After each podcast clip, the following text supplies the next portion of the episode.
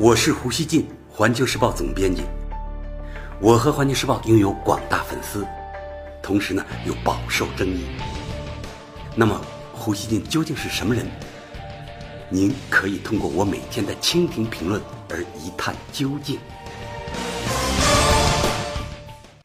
大家好，货币战争这个词正在逐渐走热，成为国际间新的悬念。特朗普总统上周末公开指责中国操纵汇率，导致人民币像石头一样坠落。他同时还指责欧盟也在推动欧元的贬值。特朗普二十日在推文中说。中国、欧盟和其他国家一直在人为的压低他们的汇率和利率，而美国却在美元越来越坚挺时加息，这减损了我们的巨大竞争优势。像以往一样，这不是个公平的竞争环境。这是他说的啊。特朗普的言论。饱受各国反击。对此，在阿根廷首都布宜诺斯艾利斯举行的 G20 财长会上，美国财长姆努钦迫不得已放软了身段。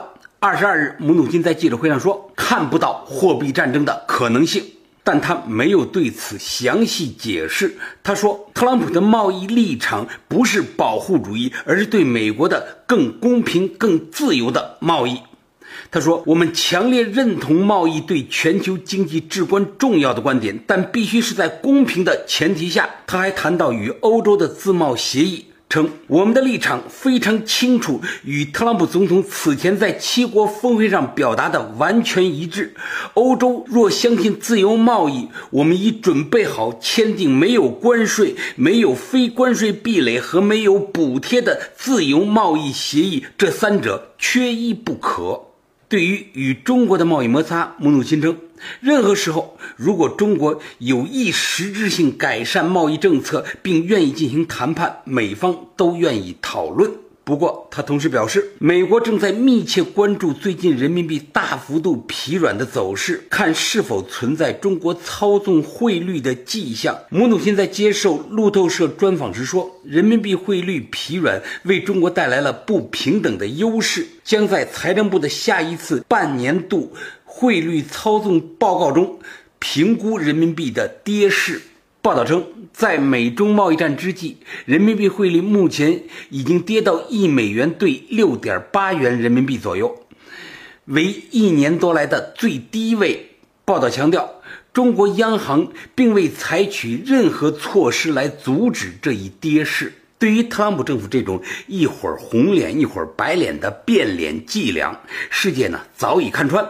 欧盟明确拒绝与美国举行自由贸易协议的谈判。法国财长勒梅尔表示，欧盟不会在有人拿枪指着我们的头的情况下与美国进行贸易谈判。他指的是特朗普政府采取的咄咄逼人的贸易姿态，包括对欧洲生产的钢铝加征关税等等。日本财相麻生太郎也呼吁自由和公平贸易，称没有哪个国家会受益于保护主义措施。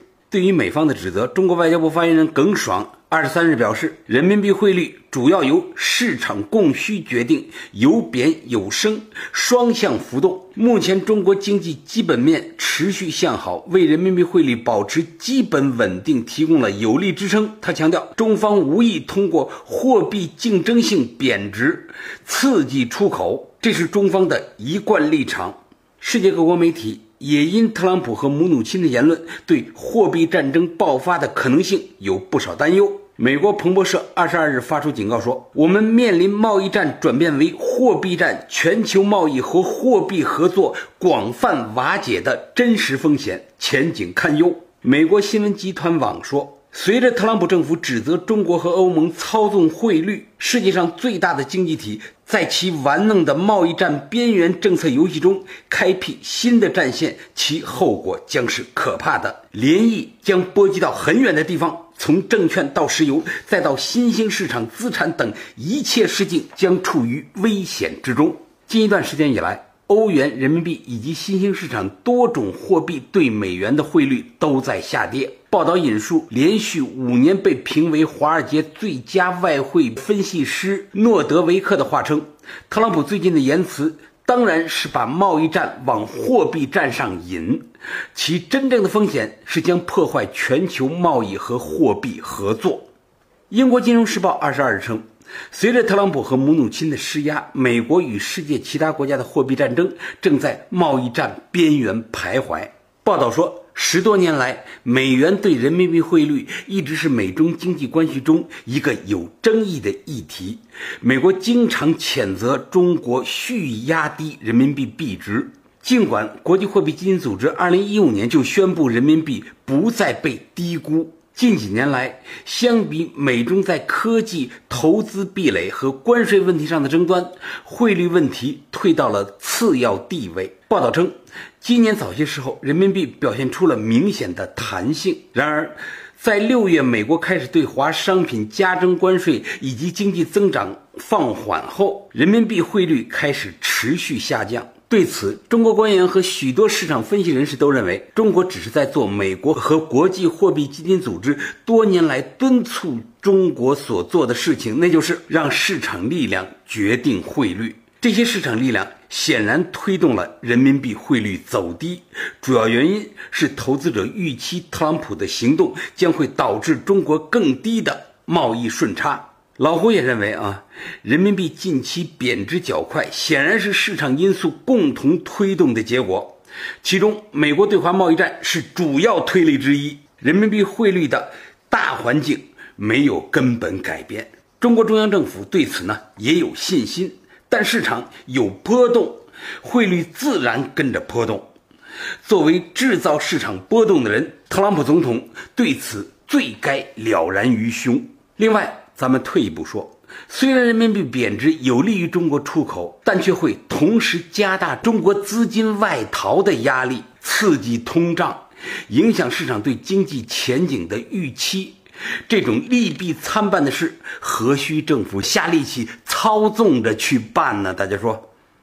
反观美国，许多外汇分析师认为，特朗普指责中欧操纵汇率的同时，也不满美联储加息的货币政策，这实际上是干预市场。法国《新观察家报》引述多名外汇分析师的话说，特朗普干预美联储货币政策的评论会增加美元汇率的不确定性。分析师哈德曼认为，美元汇率上升的责任很大部分在特朗普本人。